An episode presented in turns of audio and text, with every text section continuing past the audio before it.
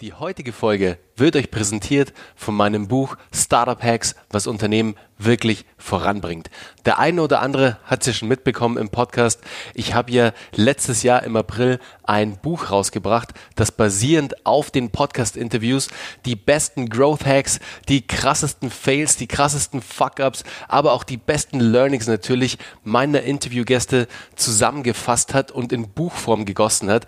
Für mich natürlich ein wahnsinniges Ding, weil ich hätte mir nie im Leben gedacht, dass ich mal ein Buch schreibe. Und ja, so ist es jetzt gekommen. Ich habe ein Buch geschrieben. Das Buch gibt's bei Amazon, bei Thalia, bei Hugendubel, bei allen großen Buchhändlern. Und ich würde mich natürlich mega freuen, wenn du mich supportest und du dir eine Ausgabe holst. Das Buch liefert dir extrem spannende Insights und Impulse von meinen Interviewgästen. Also wirklich die besten 20 sozusagen zusammengefasst und komprimiert in einem Buch. Schau dir hierzu einfach mal die Kommentare, die Rezensionen auf Amazon durch und du siehst relativ schnell, um was es im Buch geht, was andere über das Buch sagen, weil ich kann dir natürlich jetzt extrem viel über das Buch sagen und ich kann dir natürlich nur sagen, hey, das ist der geilste Scheiß, den es zurzeit auf dem Markt im Startup-Bereich gibt. Es gibt natürlich noch wahnsinnig tolle andere Bücher zu dem Thema. Lesen kann man nie genug, deshalb hol dir auf jeden Fall eine Ausgabe. Wenn du schon mal reinhören willst und eher der Hörbuchtyp bist, was ja nahe liegt, wenn du den Podcast hörst, dann hör dir auf jeden Fall mal das Snippet auf Amazon beziehungsweise auf Audible an. Da kannst du schon mal in das Hörbuch reinhören und ich hab's mir natürlich nicht nehmen lassen,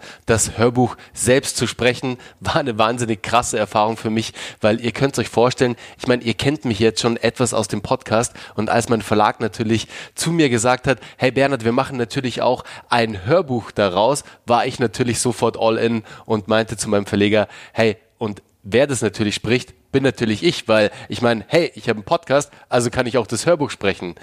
Ja, ähm, es war eine Herausforderung, sagen wir es mal so, weil ich bin natürlich davon ausgegangen, hey, ich setze mich mal kurz zwei Tage ins Studio und spreche das Ding mal runter. Am Ende waren es dann sieben Tage, acht Stunden am Tag. Ich war durch am Ende des Tages. Es war wirklich eine extrem coole, eine extrem spannende Erfahrung, sein eigenes Hörbuch sprechen zu dürfen und das jetzt bei Audible verfügbar ist. Also wirklich der Hammer.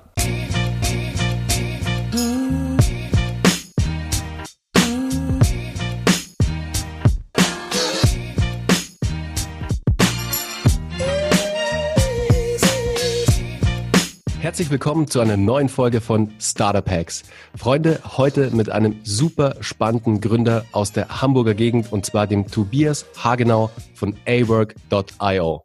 Und ich würde sagen, Tobias, ich drop das Mic jetzt relativ zeitnah zu dir rüber. Stell dich doch ganz kurz mal der Startup Hacks Community vor. Wer bist du, was machst du und um was geht's vor allem bei awork? Okay, hallo zusammen. Ähm, ich bin Tobias, wie schon gesagt, ähm, Mitgründer von A-Work. Mm, ich bin eigentlich Ingenieur vom Hintergrund, äh, habe hier in Hamburg mal irgendwann äh, Produktion studiert ähm, und habe während des Studiums schon meine Mitgründer kennengelernt. Und wir bauen mittlerweile seit fast acht Jahren Software. Und A-Work ist unser zweites Produkt, ist ein Produktivitätstool für all die, die nach einem Werkzeug suchen, um ihre Teams produktiver zu machen und das gleichzeitig auch noch schick aussieht und einfach zu benutzen ist. Und schick aussehen, das kann ich bestätigen. Und ich glaube auch ihr, liebe Zuhörer, wenn ihr mal auf awork.io geht, werdet ihr gleich sehen, dass das Design echt richtig, richtig gelungen ist. Das sage ich nicht oft, Tobias. Es gefällt mir wirklich sehr, sehr gut. Ihr habt da echt ein sehr schönes Design am Start, einen guten Interface-Designer, einen guten UXler wahrscheinlich auch im Team sozusagen. Und ich habe es letztens schon deiner Kollegin gesagt, es erinnert mich etwas an einem Wettbewerber von euch aus den USA, der ein ähnlich cooles Design hat. Ich sage jetzt nicht den Namen, aber der war sehr, sehr, sehr aktiv auf YouTube etc. pp. Und die haben da echt richtig krass Marketing betrieben.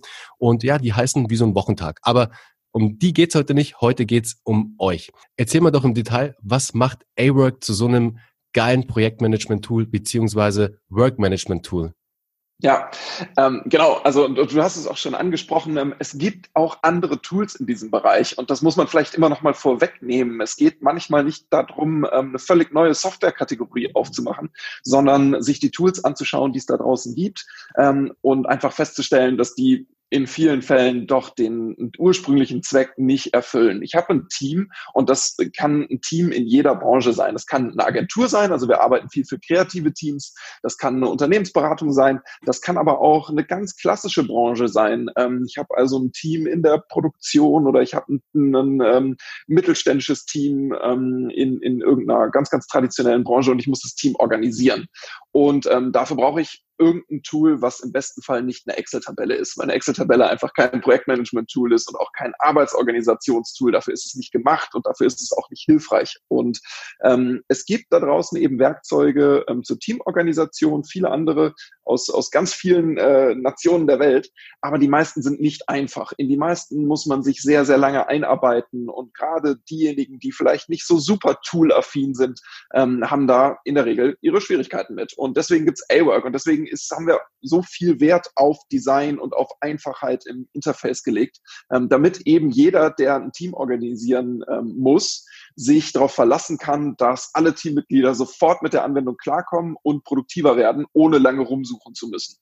Ähm, und das ist, glaube ich, eine Veränderung in der Teamkultur, die wir überall sehen, der man auch nicht mehr aus dem Weg gehen kann. Tools werden ähm, super zentral. Nicht erst seit Corona, wo alle plötzlich aus dem Homeoffice arbeiten müssen, sondern ähm, grundsätzlich in der Organisation der Arbeit spielen Tools, die uns dabei unterstützen, eine immer, immer größere Rolle. Und genau da passen wir rein. Ja, da muss ich dir absolut recht geben. Usability ist bei diesem Thema extrem wichtig. Vor allem, wenn es dann natürlich auch um die Zielgruppen geht. Und da hätte ich schon mal so meine erste Frage an dich. Wer ist denn da eure Hauptzielgruppe? Also wer ist da eure Buyer-Persona sozusagen, die ihr wirklich targetiert und die, mit denen ihr am liebsten zusammenarbeitet, wo ihr auch seht, hey, da haben wir jetzt schon sehr viele User aus diesem Bereich, aus diesem Geschäftsfeld vielleicht sogar und von denen wollen wir noch ein paar mehr. Ja, also ähm, ich glaube, die größte Zielgruppe, für die wir, die wir arbeiten, sind kreative Teams. Mm, das können ähm, Marketingabteilungen, Agenturen jeglicher Couleur sein. Ähm, ja, kreative Teams trifft es eigentlich perfekt. Und in der Größe ähm, ist das äh, ist der, der der Spread riesig von zwei, drei, vier Leuten, die einfach eine, eine kleine eine kleine Agentur organisieren, bis hin zu 400, 500 Leuten, die also ein wirklich großes äh, Schiff an Teamorganisationen zu bewältigen, zu bewältigen haben. Und auch dafür ist AWORK eigentlich wie gemacht, weil eben gerade auch ähm, Kreative in den Teams sich freuen, dass sie eben nicht mit irgendwelchen hässlichen, langsamen Tools arbeiten müssen, sondern ähm, dass es ein einfaches Werkzeug gibt, mit dem man seine tägliche Arbeit äh, in Ordnung bringt. Auf jeden Fall bin ich voll bei dir. Also es muss natürlich auch Spaß machen. Die Anwendung, die Softwarenutzung muss Spaß machen, weil sonst wird es das Teammitglied nicht nutzen. Und vor allem, wenn ihr einen kreativen Bereich, einen kreativen Space targetiert, dann ist es natürlich umso wichtiger. Sag mal, du hast es gerade erwähnt, Tobias, Corona. Wie sehr habt ihr den Corona-Impact gemerkt? Also ich meine, Zoom ging durch die Decke, alle Videoconferencing-Tools gingen durch die Decke und alles, was natürlich das Homeoffice noch besser ermöglicht hat und noch dazu beigetragen hat, dass ein Mitarbeiter vom Homeoffice noch besser arbeiten kann und dass vor allem ein Vorgesetzter oder ein, ein Teamleader sozusagen seine Teammitglieder besser steuern kann oder konnte. Wie sehr habt ihr bei A-Work den Impact von Corona gemerkt? Ähm, wir haben das schon gemerkt. Also ähm, als das Thema Homeoffice wirklich ähm, allen klar war, dass das ein paar Monate uns begleiten wird zumindest, ähm, hat der Bedarf an A-Work ähm, deutlich zugenommen. Also ich glaube, wir haben wahrscheinlich ungefähr doppelt so viele Anfragen, würde ich jetzt mal sagen, bekommen wow. wie sonst. So ganz über den Daumen. Ähm, grundsätzlich haben wir aber als Company auch den Impact in die andere Richtung ähm, gespürt, muss man dazu sagen gerade die Kreativbranche ist ja recht abhängig von so Dingen wie Großevents, Werbebudgets. Ähm, und das sind auch die ersten, die immer gestrichen werden. Das heißt, ähm, dazu gehört natürlich auch, dass wir mit vielen Kunden drüber gesprochen haben, wie können wir die Zeit überbrücken, wie können wir Verträge pausieren und ähnliches. Das heißt, ähm, für uns ist es ein bisschen Impact in beide Richtungen. Ähm, unterm Strich gleicht sich das für uns ungefähr aus. Okay. Habt ihr dann aber bewusst auch den Marketinghebel noch weiter aufgedreht, sozusagen, um noch mehr in die Sichtbarkeit zu kommen, jetzt genau während dieser Zeit? Tatsächlich sind wir da ungefähr konstant geblieben, auch aus dem gleichen Grund. Ähm, ich meine, äh, auch das gehört ja mit dazu, es gehört irgendwie mit dazu, ähm, ein, ein, ein, Unternehmen aufzubauen, dass man ein klein bisschen mit Vorsicht agiert. Wir wussten ja auch noch nicht so ganz genau, wie lange uns Corona begleitet und wie lange uns Corona noch begleiten wird. Das heißt, ähm, ein bisschen wetterfest haben wir uns auch gemacht und deswegen jetzt die Kampagnen nicht groß explodieren lassen, sondern eher dafür gesorgt, dass wir eine gewisse Konstanz in, in das äh, ganze Geschäftsmodell bringen, um im Zweifelsfall Zweifelsfall gewappnet dafür zu sein, ähm, wenn das Ganze länger dauern sollte. Im Moment sieht es aber Gott sei Dank bei uns auch auf jeden Fall so aus, dass das nicht der Fall ist. Das heißt, wir fangen tatsächlich jetzt im Moment langsam auch an, unsere Kampagnen ähm, weiter zu skalieren. Was sind da eure stärksten Kanäle? Also wo merkt ihr für euch, A, auf welchen Plattformen seid ihr am stärksten unterwegs, was jetzt ähm, eine neue User- oder Lead-Generation angeht? Und ähm, welche Marketingkanäle funktionieren da für euch am besten? Mhm. Ähm, ich fange mal vielleicht an mit unserem Performance Marketing. Also wir investieren wirklich deutlich in Performance Marketing und zwar auf fast allen Kanälen, die wir so finden können. Das fängt an im Discovery-Bereich, also ähm, Outbrain, Tabula und Co. Das kennen bestimmt viele, so native Ads, die man ähm, ausgespielt wird, wenn man zum Beispiel äh, ausgespielt bekommt, wenn man zum Beispiel, ach, ich weiß nicht, auf Spiegel Online durchscrollt, dann kommen manchmal diese Ads zwischendrin. Ähm, das sind so Discovery-Ads, wo wir einfach Leute auf uns aufmerksam machen und auf unsere Inhalte aufmerksam machen. Und ähm, das ist eigentlich auch eine Variante von Display-Ads, die schalten wir ähm, über Google, über Facebook, über ähm, Carbon, wer, wem das was sagt, da erreicht man gerade viele Designer. Also da haben wir wirklich klassische Banner da draußen in jeglichem Format. Und dann ähm, haben wir einen, einen, einen Schritt unseres Marketing-Funnels, der sich mit dem ganzen Retargeting beschäftigt, auch über alle gängigen Plattformen, also von ähm, Outbrain über Facebook, über Instagram und so weiter. Mm, und schließlich so klassische Search, ähm, klassische Search Ads auf allen ähm, namhaften Suchplattformen, natürlich im Wesentlichen Google. Ähm, da machen wir eigentlich alles von. Und dann haben wir auf der anderen Seite unsere organischen Kanäle. Das sind alle Social Media Plattformen im Fokus auch bei LinkedIn. Gerade eine ganze Menge ähm, am Aufbau, weil es einfach wirklich gut funktioniert für diese Business-Themen. Ähm, genau, ich glaube, das sind so die wesentlichen Kanäle. Ja, super spannend. Du, Tobias, ich bin ja so ein Content-Marketing-Nerd. Was macht ihr denn in dieser Hinsicht? Wo seid ihr da unterwegs? Was für Content-Formate habt ihr vielleicht schon selbst erstellt? Oder wo geht die Reise vielleicht auch bei euch hin bei A-Work, wo ihr wirklich Content-Marketing und Storytelling auf den verschiedensten Plattformen äh, betreibt? Ja, wir haben unterschiedliche Sachen ausprobiert. Wir hatten, haben eine Zeit lang ein eigenes kleines Magazin betrieben, ähm, artificialwork.com. Es gibt's auch noch, aber es ist nicht mehr, nicht mehr besonders aktiv im Moment, weil Aufwand und Nutzen sich nicht so richtig gedeckt haben für uns. Wir haben tatsächlich die Erfahrung gemacht, dass es für uns mit den Ressourcen, die wir haben, also wir sind so 30 Leute insgesamt im Team, das heißt, wir sind jetzt nicht gigantisch groß, ähm, mit den Ressourcen, die wir haben, es uns leichter fällt, recht produktnahen Content zu produzieren. Das heißt wirklich die reine Form des Content Marketings. Wir machen einfach nur Storytelling ohne direkten Produktbezug und hoffen, dass die Leute das gut finden, ähm, ist gar nicht so einfach für uns ähm, mit einem adäquaten Return umzusetzen. Deswegen haben wir die Content-Kanäle, die wir betreiben, doch ganz schön produktnah gehalten. Das ist zum Beispiel unser Blog, in dem wir über ähm, Nutzer, Anwendungsbeispiele ähm, unserer Nutzer sprechen, in dem wir einfach Anwendungsfälle unserer Features vorstellen. Das ist, das ist unser YouTube-Kanal, in dem wir ähm, auch wiederum viel Kunden vorstellen. Das heißt, äh, gerade jetzt ähm, Anfang des Jahres habe ich mit meinem Mitgründer eine Tour durch Deutschland gemacht ähm, und Kunden besucht, Kunden gefilmt ähm, bei der Arbeit mit A-Work, ähm, wo einfach unsere Kunden dann im Prinzip für sich sprechen und ihre eigenen Geschichten erzählen. Ähm, solche Sachen machen wir oft und damit werden wir auch im Wesentlichen weitermachen. Und diese Inhalte rollen wir dann auf den verschiedensten Kanälen aus, unter anderem auch wieder bei LinkedIn, bei Instagram, ähm, überall, wo wir unsere Kunden erreichen. Vor allem das Thema User Stories finde ich extrem spannend für euch, eben was ihr da schon macht. Und das wollte ich eben, hättest du es nicht angesprochen, wäre es jetzt von mir mhm. gekommen, Tobias, das Thema User Stories bei euch in der Anwendung sozusagen live beim Kunden oder im Office des Kunden sozusagen so eine richtige Tour, so eine Roadshow zu machen, finde ich super geil, weil da könnt ihr nicht nur euren Content sehr authentisch und glaubwürdig natürlich mit dem Kunden aufzeichnen, sondern ihr habt natürlich auch extrem geniale Inhalte zum Seeding, das natürlich auch live A-Work in the making und natürlich auch im, in der Anwendung zeigt. Also das ist wirklich stark und ähm, finde ich super, dass ihr da schon so aktiv seid. Sag mal, wie stark nutzt ihr jetzt schon LinkedIn für euch? Weil ich sehe es auf deinem Profil, du bist jetzt, äh, du bist ganz gut unterwegs, da ist noch ein bisschen Luft nach oben. Wie sehr bist du aktiv auf LinkedIn, beziehungsweise auch vielleicht deine Co-Founder oder dein Co-Founder und auch die Mitarbeiter? Also wie sehr bezieht ihr die Mitarbeiter da ein, dass sie vielleicht auch bestimmte Inhalte seeden? Was ist da eure Strategie auf LinkedIn? Die ist tatsächlich auch gerade im Aufbau. Hm, da hast du, hast du auch recht, da ist auf jeden Fall noch Luft nach oben.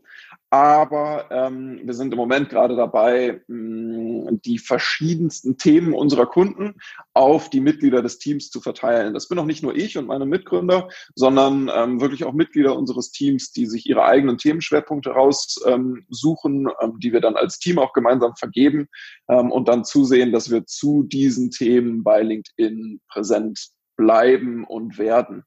Ähm, wir haben zusätzlich darüber hinaus eine LinkedIn-Gruppe ähm, gegründet, wo es um das Thema digitales Arbeiten geht. Ähm, United Digital People heißt sie, ähm, über die wir ja Diskussionen anstoßen, wo es ums digitale Arbeiten geht und um die Zukunft des digitalen Arbeitens, ähm, um darüber unsere ähm, Nutzer zu erreichen. Und ja, wir machen auch viel Kooperationen, also mit spannenden Partnern, mit Kunden machen wir eben gemeinsame Stories, Interviews und so weiter, die wir mit dem Fokus LinkedIn produzieren produzieren, ähm, was natürlich immer schön ist, weil es uns einerseits, ähm, was einerseits gute Geschichten sind und weil es natürlich auch gleichzeitig Zugang zum Netzwerk unserer Kunden und Partner ähm, beinhaltet. Und das klappt eigentlich ziemlich gut. Ein Live-Case da, da kann ich dir einen guten Case aus den letzten Monaten geben. Wir haben bzw. hatten einen Kunden äh, hier aus München bei Karlemann von Grafenstein, unserer Strategieberatung im Digitalbereich sozusagen. Das ist eine Agentur, ist ein auch sehr guter Freund von mir.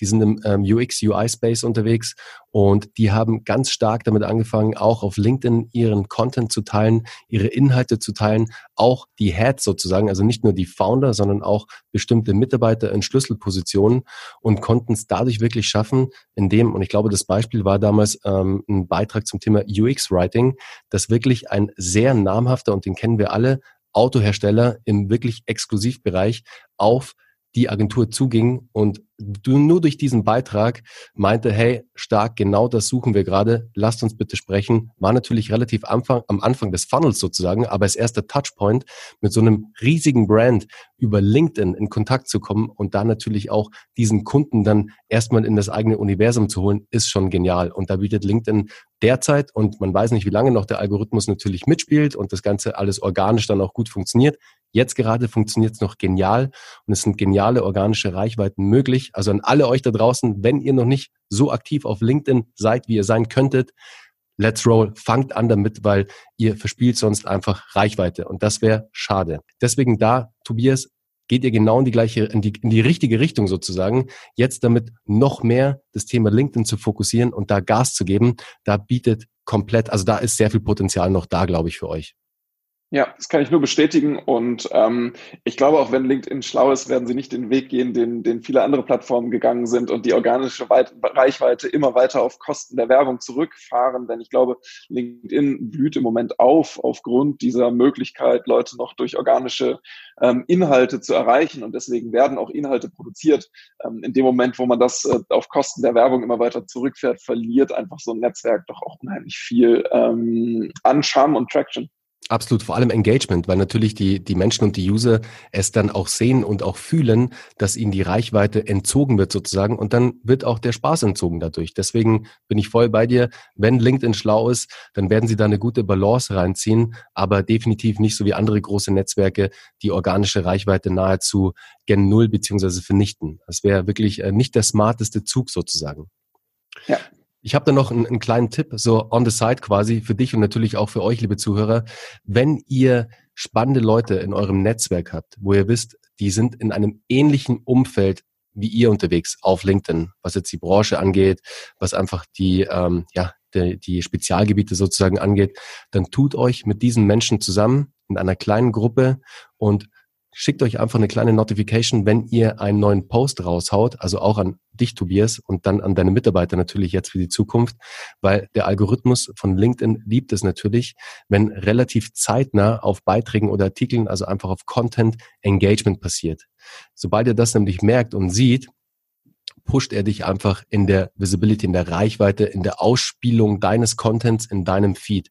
Weil natürlich es wird auch limitiert von LinkedIn. Also du durchläufst verschiedene Phasen sozusagen, wenn du Content publizierst. Und da gibt es drei Phasen insgesamt, ich glaube sogar eine vierte. Und die letzte Instanz ist dann tatsächlich ein menschlicher Redakteur, der sich das Ganze ansieht, kurz zumindest. Davor ist es ein Bot beziehungsweise eine Software, die deinen Beitrag und deine Inhalte auf Spam, auf ähm, Hate Speak etc. prüft und du immer wieder einen Step weiterkommst sozusagen. Aber wenn der Algorithmus merkt, es passiert relativ schnell was, es ist sehr schnell Engagement da und es passiert einfach was unter diesem Post im Sinne von Likes, im Sinne von Kommentaren, dass einfach was passiert, dann ist das von sehr großem Vorteil. Und das Ganze kann man natürlich auch ein bisschen positiv beeinflussen, sagen wir es mal so. Ja, und ich kann das, auch das kann ich nur bestätigen. Ich hatte ähm, vor ähm, zwei Monaten ähm, ein, ein, ein, anderes Interview auch, äh, was auf LinkedIn im, im, Videoformat gelaufen ist. Und da haben wir es tatsächlich geschafft, in den, ähm, in die letzten, in den letzten Schritt sozusagen ähm, zu kommen mit dem Post, war ein hinterher Featured Post. Ähm, es gibt ja bei LinkedIn immer diese Feature Content ähm, mhm. äh, Sektion auf der rechten Seite, sind dort gelandet. Und ähm, da hat die Reichweite des Posts auf jeden Fall raketenartig zugenommen in dem Sehr Moment. Cool. Ähm, Insofern auch das kann ich bestätigen. Und nochmal der Tipp für diese Benachrichtigungen, wenn man was postet, gibt es auch kleine Tools, die das erleichtern. Ähm, da kann man direkt sein eigenes Netzwerk darüber benachrichtigen, dass man gerade was gepostet hat. Ähm, gerade wenn man sich da in einer Gruppe zusammentut, kann das super hilfreich sein. Sag mal, Tobias, was hatte denn der Post für eine Reichweite? Würde mich jetzt nur interessieren, weil wenn der gefeatured wurde von LinkedIn, dann wird er natürlich echt extrem über das komplette Netzwerk ausgespielt. Kannst du sagen, in was für einer ungefähren Reichweite der war? Ach, da fragst du mich jetzt was. Ich müsste nochmal genau nachgucken, aber ähm, ich glaube so in den Zehntausenden. Okay, ja, super. Ja, und das Ganze organisch, das ist halt einfach der Hammer. Und das ist genau das Thema, liebe Zuhörer.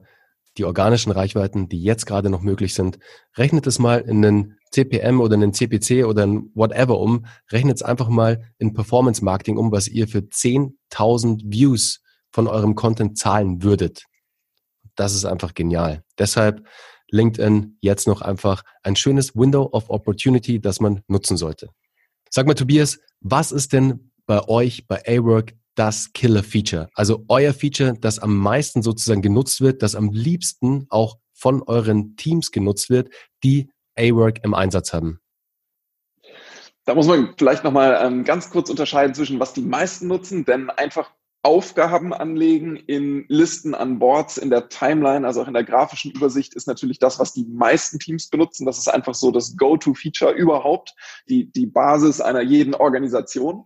Aber das, was, ähm, glaube ich, die, die meiste Begeisterung hervorruft, ist die Möglichkeit, Dinge auch zu automatisieren. Und das ganz, ganz einfach. Stell dir vor, du hast ein Projekt mit einem Kunden und jedes Mal, wenn du eine Aufgabe in die Spalte Feedback schiebst oder einfach den Feedback-Status aktivierst, dann wird die Aufgabe automatisch dem Kunden zugewiesen, ohne dass du irgendwas machen musst.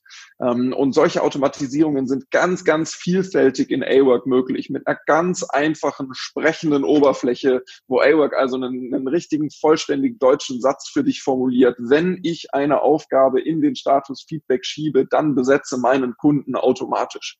Ähm, das ist wirklich kinderleicht festzulegen.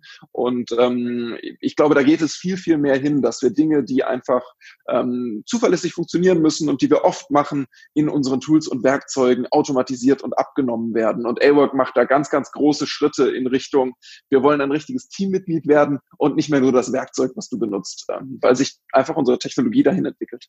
Tobias, ich liebe es, wenn technologiebegeisterte Menschen Software entwickeln. Also wenn die Software sozusagen nicht ähm, aus einem ja, kaufmännischen Antrieb sozusagen gelauncht wurde, sondern wirklich aus einem Tech-Hintergrund und das Ganze dann auch in die Software einfließt. Und das merkt man, glaube ich, bei euch. Alleine das, was du jetzt gerade erzählt hast, nimmt einem A extrem viel Arbeit ab und zeigt auch und kann auch begeistern. Also kann auch für die Software und auch für die Technik dahinter begeistern. Weil wenn man merkt, was man alles automatisieren kann und wie smart im Hintergrund die Datenbank und die Software arbeitet, das ist natürlich schon ein knaller USP. Und ich glaube auch, ohne jetzt alle Wettbewerber im Detail zu kennen, glaube ich, dass das auf jeden Fall ein Unterschied ist, der euch herausstechen lässt. Das ist auf jeden Fall so, ja. Tobias, sag mal, was war denn der stärkste Growth Hack? Ich habe es ja vorhin im, im, Vorgespräch ganz kurz ähm, erzählt. Bei Startup Hacks geht es ja auch um das Thema Growth Hacking, um die Hacks sozusagen, die die Founder angewandt haben, um ins Wachstum zu kommen, um vielleicht auch mal nicht jetzt irgendwie Tausende von Euro an Budget in irgendeine Kampagne zu stecken, sondern einfach mal smart um die Ecke zu denken und ein geiles Feature vielleicht zu implementieren, das für Word of Mouth sorgt oder was auch immer. Was war da euer größter Growth Hack im letzten Jahr vielleicht oder sogar vielleicht auch in diesem Jahr? Hm. Ähm, das ist, man, wir werden ja öfter mal gefragt, was sind eigentlich eure wirklich größten Growth Hacks? Und ähm, es gibt natürlich kleine Sachen, die wir immer mal wieder ausprobieren. Beispielsweise kann man direkt in A-Work eine E-Mail-Adresse eingeben, wenn man jemandem eine Aufgabe zuweist ähm, und dann kriegt er automatisch einen Nutzer erstellt, wird eingeladen und da haben wir versucht, so ein bisschen die eigene Viralität in das Produkt einzubauen.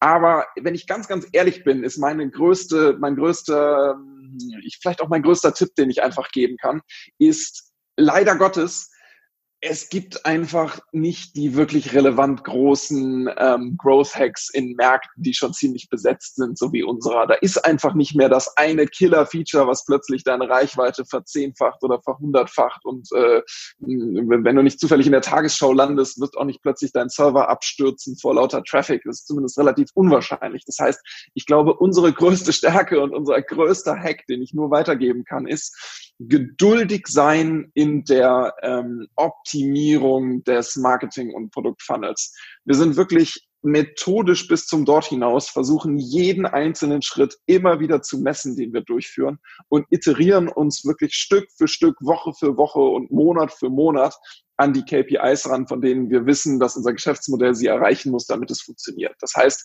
wir suchen weniger, wir sind weniger in Goldgräberstimmung, wo ist hier der nächste Nugget, der uns Faktor 10 bringt, sondern wir sind in der Ingenieurs, ähm, Ingenieurzunft unterwegs. Welche Zahnräder kann ich noch ein ganz kleines bisschen, fünf Prozent weiter drehen? Ähm, weil wenn ich genug fünf Prozent Räder drehe, dann wird es hinterher richtig, richtig spannend im Geschäftsmodell. Und genauso arbeiten wir. Und deswegen sind wir auch in einem unglaublich stabilen, Optimierungspfad unterwegs. Das heißt, man kann bei uns genau sehen, Monat für Monat werden wir ein kleines bisschen besser auf allen Kanälen. Und das halten wir einfach ein paar Monate lang durch und dann wird es richtig, richtig spannend. Ja, it's all about testing. Und da kommt euch euer Hintergrund natürlich auch sehr zugute sozusagen. Als wissenschaftlich angehauchte Menschen beziehungsweise Ingenieure seid ihr es ja gewohnt, viel zu testen, viel auszuprobieren und mit den Zahlen zu hantieren und diese ständig zu optimieren. Deswegen, da bin ich voll bei dir. Man läuft da in der Produktentwicklung und auch vom kompletten Produktlebenszyklus sozusagen einfach ein Marathon. Das ist kein Sprint. Ab und zu ist es so, wenn man vielleicht ein neues Feature-Set rausgibt etc. Aber ansonsten ist es ein Marathon, den man läuft und da habt ihr genau den richtigen Ansatz. Tobias, sag mal. Und vielleicht noch ein Kommentar dazu. Ja. Das Glück ist auch mit dem Fleißigen.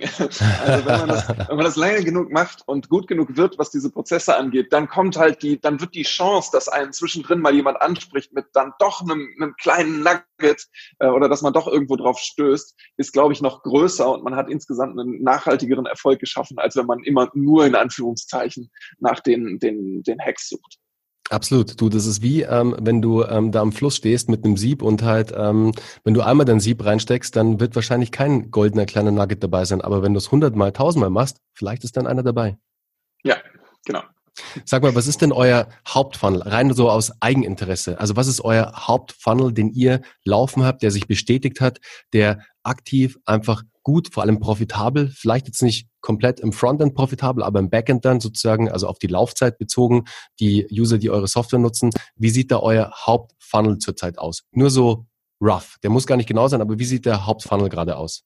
Wo landen die User, mhm. wenn ihr zum Beispiel eine Kampagne schaltet, eine Display-Kampagne oder eben eine, ähm, eine Search-Kampagne oder whatever? Wo landen die User hauptsächlich bei AWork und wie geht es dann weiter? Ja, also ich pick mal einfach einen, einen Funnel raus, der ganz typisch ist. Ähm, wir haben, ich glaube, der, das ist einer der Kanäle, den wir ähm, sehr, sehr gut beherrschen, sind wirklich Display-Ads. Ja, deswegen nehme ich, pick ich mir den mal raus und der ist tatsächlich auch für uns, ist ein sehr profitabler Kanal, was die Kosten pro ähm, MRR angeht, die wir hinterher daraus ziehen. Das heißt, Kunde klickt auf eine Display-Ad irgendwo und landet dann auf einer Landingpage, die genau zu dieser jeweiligen Ad passt. Also wenn es eine Ad ist zum Thema äh, Produktivität, dann wird er auf einer Landingpage landen, die das Thema Produktivität durch Softwareunterstützung behandelt. Oder wenn er auf eine Ad zum Thema Zeiterfassung klickt, dann wird er auf der ähm, Landingpage landen. Zeiterfassung ist keine Kontrolle, sondern wichtig für deinen Erfolg oder sowas in der Richtung. Ähm, und auf der Landingpage ist im Wesentlichen eine Case-Beschreibung zu finden und sehr schnell die Möglichkeit, einen Sign-up zu machen. Und dann gibt es zwei Möglichkeiten. Entweder der Nutzer geht wieder, landet dann in einem Retargeting-Funnel mm, und das Retargeting wird dasselbe Thema aufgreifen. Das heißt, er wird dann zum Beispiel ein Tutorial-Video zum Thema, wie führe ich Zeiterfassung ein oder wie führe ich Produktivitätsmethoden in meinem Team ein, ähm, sehen. Und der Klick wird ihn wieder auf die gleiche Landingpage führen. Das heißt, es gibt dann da nicht unbedingt zwei verschiedene Landingpages, sehr stark mit dem Fokus bei uns ein Sign-up zu machen. Der Sign-up geht super schnell. Man gibt eine E-Mail-Adresse ein und schon ist man in der Anwendung und ist dann eigentlich im Produktfunnel. Man kriegt auch nach wie vor von uns Retargeting-Ads ausgespielt, ähm, zum Beispiel mit ähm, Feature-Empfehlungen, Feature-Tutorials oder auch Rabattaktionen, die wir ähm, ab und zu machen. Aber im Wesentlichen ist man im Produktfunnel angekommen. Das heißt, wir begleiten intensiv das Onboarding durch E-Mail-Kampagnen, die basieren darauf, ähm, welche Features auch genutzt werden. Das heißt, wenn wir merken, jemand ist am Time-Tracking interessiert, dann gibt es äh, Zeiterfassungs-Tutorials ähm, per E-Mail und, und Use Cases, also Proof of Use ähm, per E-Mail zugeschickt. Genauso wie in der Anwendung wir kleine Tutorials aufploppen lassen, wenn man die entsprechenden Features benutzt, auch wieder mit Use Cases und so weiter. und so begleiten wir unsere Kunden Kunden dann ähm, durch den 14-Tage-Test bis zum, bis zur Subscription. Und in unserem CRM findet ein kleines Scoring statt. Das heißt, wir teilen unsere Kunden automatisiert in verschiedene Kundengruppen ähm, auf. Wie aktiv sind sie? Wie groß sind sie? Aus welcher Branche kommen sie? Ähm, und danach bilden wir so verschiedene Cluster. Und gerade die größeren Kunden, also so 10 bis 20 Nutzer aufwärts, ähm, da machen wir durchaus auch schon mal einen Outreach. Wenn wir also merken, die Leute sind aktiv ähm, und äh, kommen zurecht mit der Anwendung, dann ruft mal jemand aus dem Team beim Kunden an und fragt, ob wir unterstützen können beim Test, ob es Fragen gibt, ob es technologische Fragen gibt und so weiter und begleiten den Kunden wirklich da drin einfach einen erfolgreichen Test zu haben in A-Work, denn offensichtlich nur dann bleibt der Kunde am Ende auch zahlend. Zwei Fragen dazu. Welches CRM nutzt ihr? Das interessiert natürlich äh, meine Zuhörer immer brennend, welche Tools eingesetzt werden sozusagen. Ja. Und die zweite Frage, habt ihr einen Blueprint, eine Blaupause für eure Landingpages? An was orientiert ihr euch da oder habt ihr die sozusagen selbst nach ähm, monatelangem Testing sozusagen immer weiter optimiert, ähm, um dann eben beim perfekten Ergebnis rauszukommen? Ja, ähm, erste Frage zuerst. Ähm, wir benutzen tatsächlich Pipedrive im Moment, ähm, mhm. überlegen das allerdings zu wechseln, weil Pipedrive tatsächlich kein aktivitätsbasiertes ähm, Tracking ermöglicht in irgendeiner Form. Das heißt, es gibt nicht die Möglichkeit zu sehen, dass mein Kunde schon zehn Projekte angelegt hat in der Anwendung. Solche Art von Features hat Pipedrive eigentlich nicht. Ähm, was wir sehr mögen, ist, dass es simpel ist, dass es einfach zu handhaben, einfach Filter zu bauen, aber es hat eben auch seine Limitierungen. Deswegen steht es bei uns immer mal wieder auf dem Prüfstand. Ähm, und zu der zweiten Frage, mh, ja, wir führen tatsächlich auch jetzt gerade wieder, da nutzen wir im Moment mal einen externen Partner, wirklich ein Conversion-Optimierungsprojekt auf unseren Webseiten durch, wo wir wirklich testen, testen, testen, testen. Ähm, und daraus hat sich für uns auch das Landingpage-Template ähm, ergeben. Das heißt, ähm, das besteht aus ähm, im Prinzip Header, Content Block, Call to Action, Ende der Landingpage. Ganz, ganz simpel. Ähm, und das hat sich recht gut bewährt. Bei den einzelnen Kampagnen testen wir tatsächlich daraufhin nur noch wirklich die großen und starken Kampagnen ähm, auf Optimierungen. Bei kleineren Kampagnen nutzen wir unser Template und äh, das reicht. Ja, wir haben mhm. auch gar nicht die Ressourcen, um wirklich jede Kampagne und jede Landingpage immer rauf und runter in jedem Detail zu testen. Das geht nicht. Ähm, das heißt, wir machen da schon auch starkes 80-20 ähm, die 80 ähm, Prozent Traffic, ähm, die testen wir sehr, sehr intensiv und die 20 Prozent Longtail, ähm, die profitieren dann einfach von den Testergebnissen. Frage dazu, baut ihr eure User Stories auf den Landing Pages ein? Ja. Okay, ja. cool. Ja.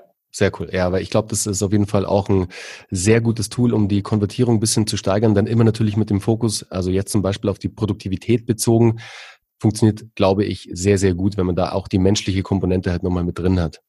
Ja, und ein Projekt, an dem wir, wo, wenn, wo du gerade das Thema Tools angesprochen hast, ein Projekt, an dem wir wirklich fast ein Jahr lang geschraubt haben, ist ähm, ein zuverlässiges ähm, Attributionssystem ähm, aufzubauen. Also wird vielen, vielen aus dem Marketingbereich was sagen. Wir versuchen also Kosten und Umsätze unseren Marketingkanälen zuzuordnen und das möglichst gezielt.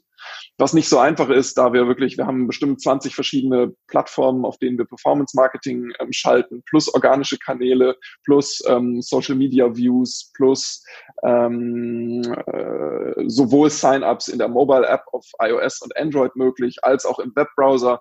Das heißt wirklich ein recht komplexes Setup. Und wir haben über ein Jahr daran getüftelt, all diese Daten an einem Ort zusammenzuführen und eine sinnvolle Attribution möglich zu machen, damit wir sagen können, 1000 Euro mehr Google-Budget oder 1000 Euro mehr Outbrain-Budget ist jetzt als nächstes Invest sinnvoll. Ähm, und das kann ich sehr empfehlen, wenn man so ein gewisses Budget überschreitet, da Zeit und Geld und Infrastruktur zu investieren. Denn jeder Euro, den man danach investiert, bringt mehr, wenn man weiß, wo er hin soll. Absolut. Was würdest du da sagen? Welches Budget, weil du gerade von Budgetüberschreitung gesprochen hast, jetzt hier bei der Attribution, was ist da ein Budget? Wenn man das überschreitet, ähm, sollte man sich dann da Gedanken drüber machen? Was denkst du so, roundabout? Also im, das, da, da entstehen ja auch Kosten durch so ein, ja, ein wirklich genau. sinnvolles Attributionssetup und damit sich das lohnt, muss man wahrscheinlich schon so 10.000 bis 15.000 Euro im Monat ähm, ausgeben, aber alles, was danach kommt, lohnt sich dann doppelt. Danke für den Tipp an der Stelle und natürlich auch für die anderen Tipps, was das CRM angeht. Pipedrive haben wir auch im Einsatz. Super Tool, aber wie du schon sagst, hat dann irgendwo auch seine Limitierung. Aber jetzt mal Basic, wenn ihr da draußen gerade ein CRM-Tool sucht, das relativ einfach zu handeln ist, dann ist Pipedrive auf jeden Fall eine sehr gute Option und ist sogar, glaube ich, eine deutsche Company, oder? Ähm, nee, ich glaube, Pipedrive kommt aus ähm, Estland oder so. Die kommen ah, auf jeden Fall irgendwo okay, aus dem okay, Bereich. Okay, ja. okay, dann hatte ich das falsch in Erinnerung. Dann hatte ich, glaube ich, nur mit dem äh, deutschen Country Manager letztens mal gesprochen. Das kann, ja. kann gut sein. Ja, cool.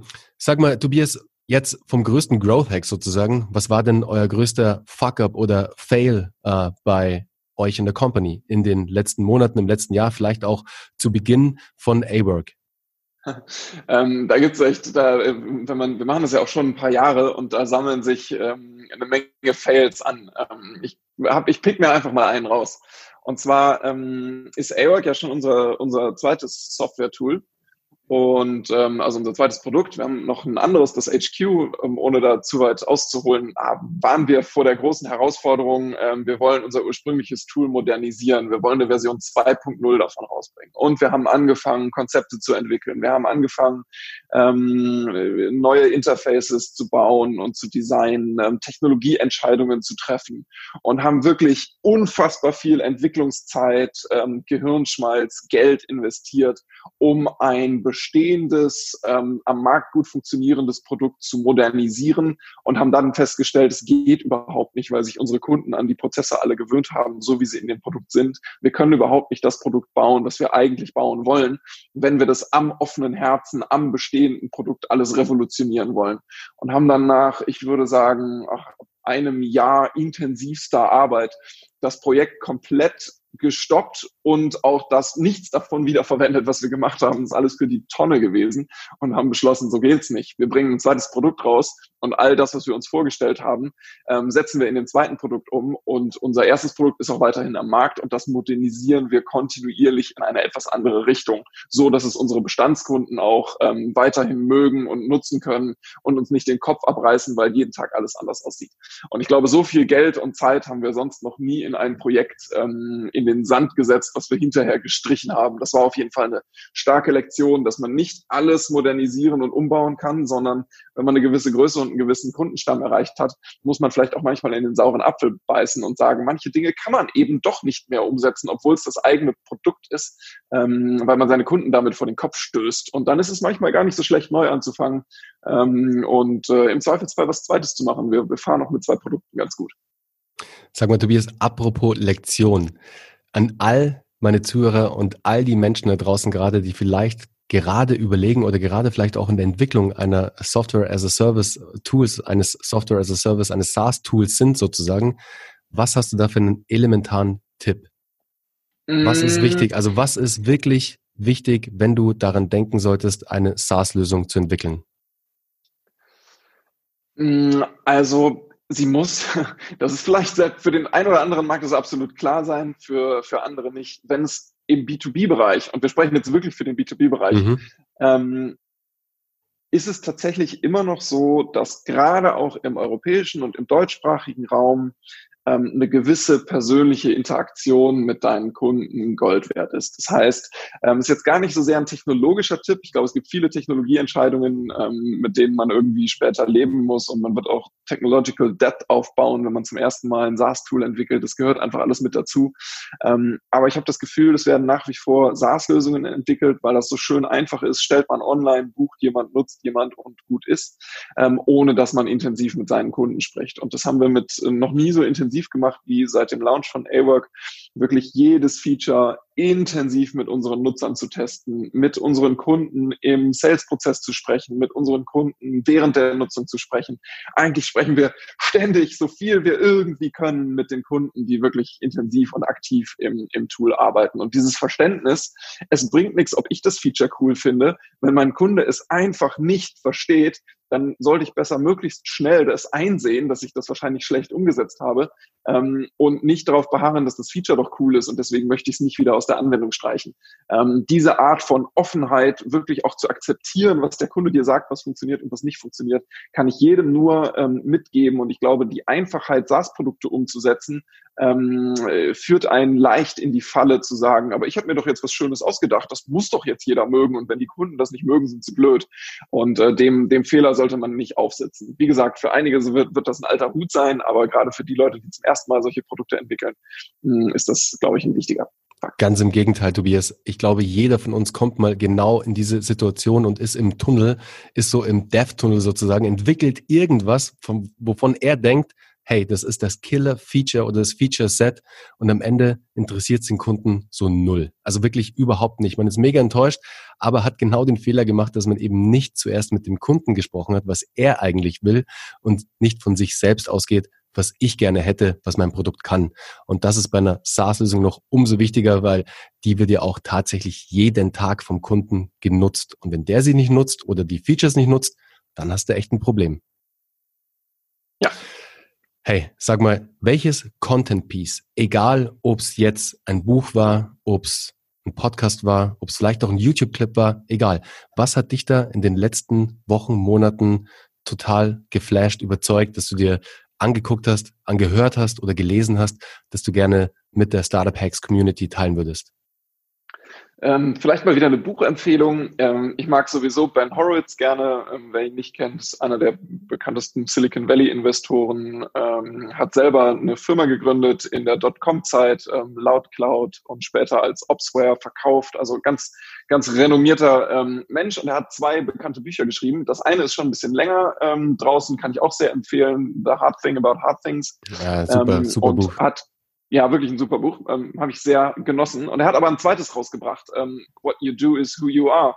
Ah, und cool. beschäftigt sich mit ähm, Unternehmenskultur. Und er fängt eben nicht damit an, dass er einfach nur ex post erfolgreiche Firmen ähm, unter die Lupe nimmt und äh, versucht herauszufinden, äh, welche Kultur sie haben und dann äh, feststellt, diese Kultur müsst ihr kopieren, was finde ich viele Bücher machen und viel Lektüre macht, die sich mit Unternehmenskultur ähm, äh, beschäftigt. Das heißt, die gehen eigentlich falsch rum ran. Ja, sie sagen erst, aha, da habe ich jemanden, der ist erfolgreich, also muss das an seiner Kultur liegen und diese Kultur gilt es zu kopieren. Aber das ist eigentlich Quatsch und er geht genau andersrum ran. Er guckt sich kulturelle Phänomene an, so Dinge wie Genghis Khan oder die Sklavenrevolution auf Haiti beispielsweise. Also guckt sich einfach Dinge an, die mit Kultur zu tun haben in der Geschichte, überträgt die dann auf ähm, tatsächliche Beispiele ähm, aus dem Business-Alltag und ähm, leitet dann davon ab, was er ähm, als sinnvoll hält, davon in bestimmten Umständen umzusetzen und in die eigene Company zu übernehmen. Und ich finde, das ist eine super erfrischende Herangehensweise. Ähm, es ist sehr unterhaltsam geschrieben. Ähm, und wenn man sich mit äh, Company-Kultur und der Zukunft des Arbeitens auseinandersetzt, bin ich eigentlich der Meinung, müsste man das Buch äh, zur Pflichtlektüre machen. Deswegen äh, möchte ich es wärmstens empfehlen. Sehr cool, Tobias. Ey, da hast du mir jetzt auch einen guten Tipp gegeben, weil sein erstes Buch habe ich auch gelesen. Ich fand's krass. Vor allem die Story, die hat mich wirklich umgehauen, als er irgendwie auf Roadshow war und seine Frau ins Krankenhaus gekommen ist und so halb am Sterben war und er die Entscheidung treffen musste, ey, mache ich jetzt die Roadshow weiter, eben ihre Investoren-Roadshow oder fahre ich nach Hause zu meiner Frau? Und wie er sich dann entschieden hat, ähm, das Buch müsst ihr selber lesen. Ähm, das ist aber wirklich auf jeden Fall ein spannender Part im Buch, das auch zeigt, ähm, dass es wirklich the hard thing about hard things ist sozusagen. Cool, dass er jetzt ein zweites rausgebracht hat. War mir noch nicht bekannt, werde ich mir auf jeden Fall mal holen. Top. Tobias, hey, weißt du, was wirklich cool ist?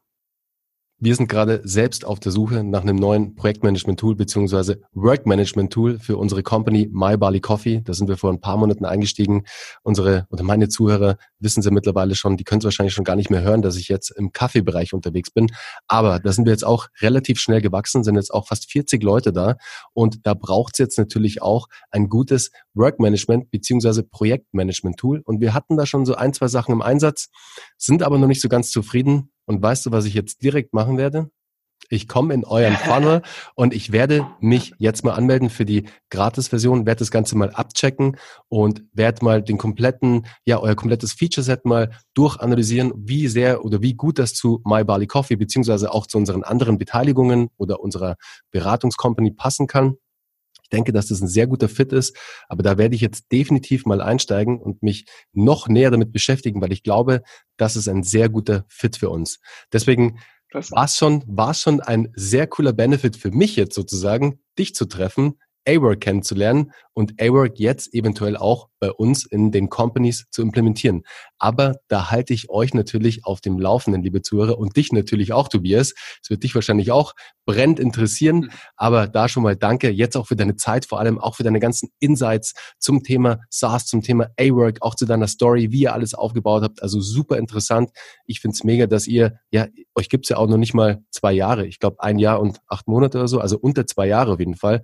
Und ihr seid auch schon jetzt 30 Leute, hast du ja gerade gesagt. Also geiles Wachstum und ich wünsche euch da das aller, allerbeste für die Zukunft, dass ihr jetzt auch sozusagen post-Corona weiter wachst und da eure ganzen neuen geilen Features, die noch warten, rauszukommen, an den Kunden launchen werdet und einfach, ja, den Menschen einen leichteren Arbeitsalltag erleichtern werdet. Nein, bieten Super. werdet. So rum. Klasse. Vielen Dank. Ja, ich freue mich auf dein Feedback. Ja, auf jeden Fall. Das kriegst du definitiv.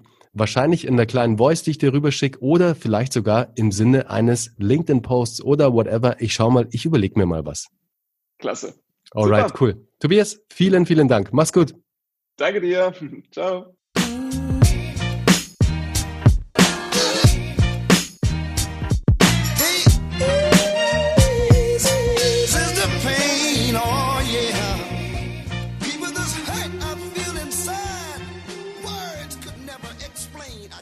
it would rain.